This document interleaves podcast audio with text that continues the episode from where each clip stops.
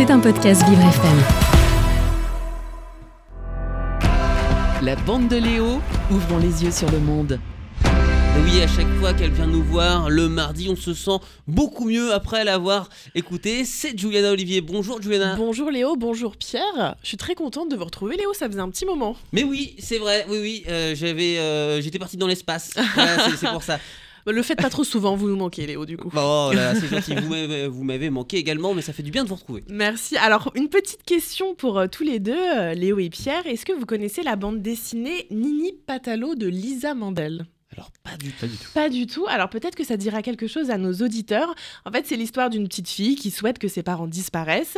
Ce vœu exaucé, elle se retrouve à vivre avec des personnages tous plus loufoques les uns que les autres. Un canard André, un homme préhistorique Jean-Pierre et un monstre violet, le fameux Patalo. Alors moi, de prime abord non plus, cette bande dessinée, elle ne me disait rien du tout. Et en fait, euh, j'ai regardé des planches et je me suis rendu compte que c'était toute mon enfance. Alors, Juliana, si vous nous en parlez, euh, ce n'est pas uniquement par nostalgie. Oui, vous commencez à bien me connaître, Léo. Effectivement, vous avez probablement dû entendre parler du célèbre festival de bande dessinée d'Angoulême. Eh bien, en regardant la sélection officielle de cette année, je suis tombée sur une nouvelle bande dessinée de Lisa Mandel, Se rétablir. Cette bande dessinée, elle interroge la question du rétablissement en santé mentale. Mais alors, qu'est-ce que c'est que le rétablissement? Pour elle, ce n'est pas la guérison. Écoutez-la à ce propos sur Arte. La guérison, ça, ça entendrait qu'on n'est plus du tout euh, concerné par la maladie qui nous affectait, ce qui n'est pas le cas en- dans, dans le cas des troubles psy, puisque ah, c'est une maladie qu'on garde toute sa vie. Donc l'idée, euh, c'est qu'on peut vivre avec, ou malgré euh, un trouble psy, une vie tout à fait, euh, en tout cas quasiment normale, euh, en arrivant bah, voilà, à, à atteindre ses, ses buts, ses aspirations et à être heureux euh, malgré un trouble. Et donc l'idée du rétablissement, c'est de vivre avec, c'est pas vivre sans. Pour réaliser cette bande dessinée, Lisa Mandel est partie à la rencontre de personnes atteintes de troubles psy.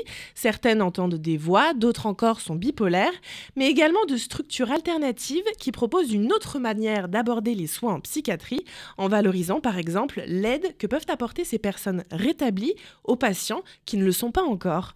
Alors vous ne savez pas ce que c'est que la réhabilitation psychosociale ou la Non. pérédance? Non.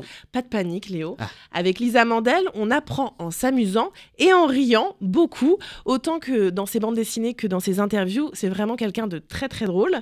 Et ce qui est bien avec cette bande dessinée, c'est qu'en plus de montrer que les troubles psy ne sont pas une fatalité, elle permet aussi et surtout de les déstigmatiser.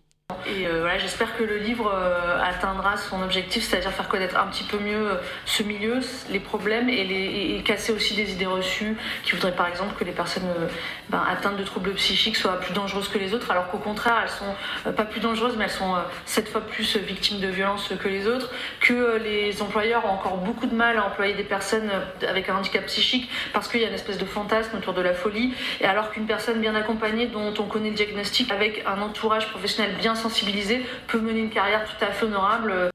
Alors, Johanna, si je ne dis pas de bêtises, Lisa Mandel, c'est une autrice qui avait déjà réalisé des projets en lien avec la psychiatrie, c'est ça? Tout à fait. Elle avait notamment publié la bande dessinée HP en 2009. Elle-même fille d'infirmier en psychiatrie, elle souhaitait donner la parole aux soignants.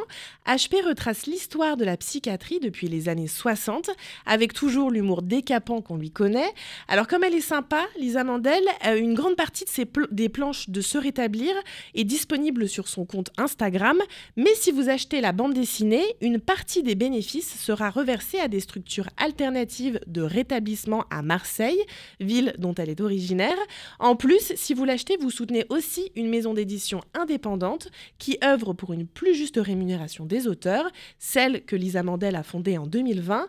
Un livre de plus donc à rajouter sur votre table de chevet. Léo, ne, ne me remerciez pas, c'est pour moi. Oh bah c'est gentil. donc il- si j'ai bien compris, il n'y a aucune raison pour ne pas se procurer donc euh, ce euh, livre de euh, Lisa euh, Mandel. Merci beaucoup, euh, Juliana. Et puis si on rigole, ça me va forcément. Oui, Merci bah, beaucoup. moi Vous aussi. me connaissez par cœur également. Je, je commence, Léo. Ça fait quelques, ça fait quelques mois maintenant, je commence à vous Ça connaître. marche.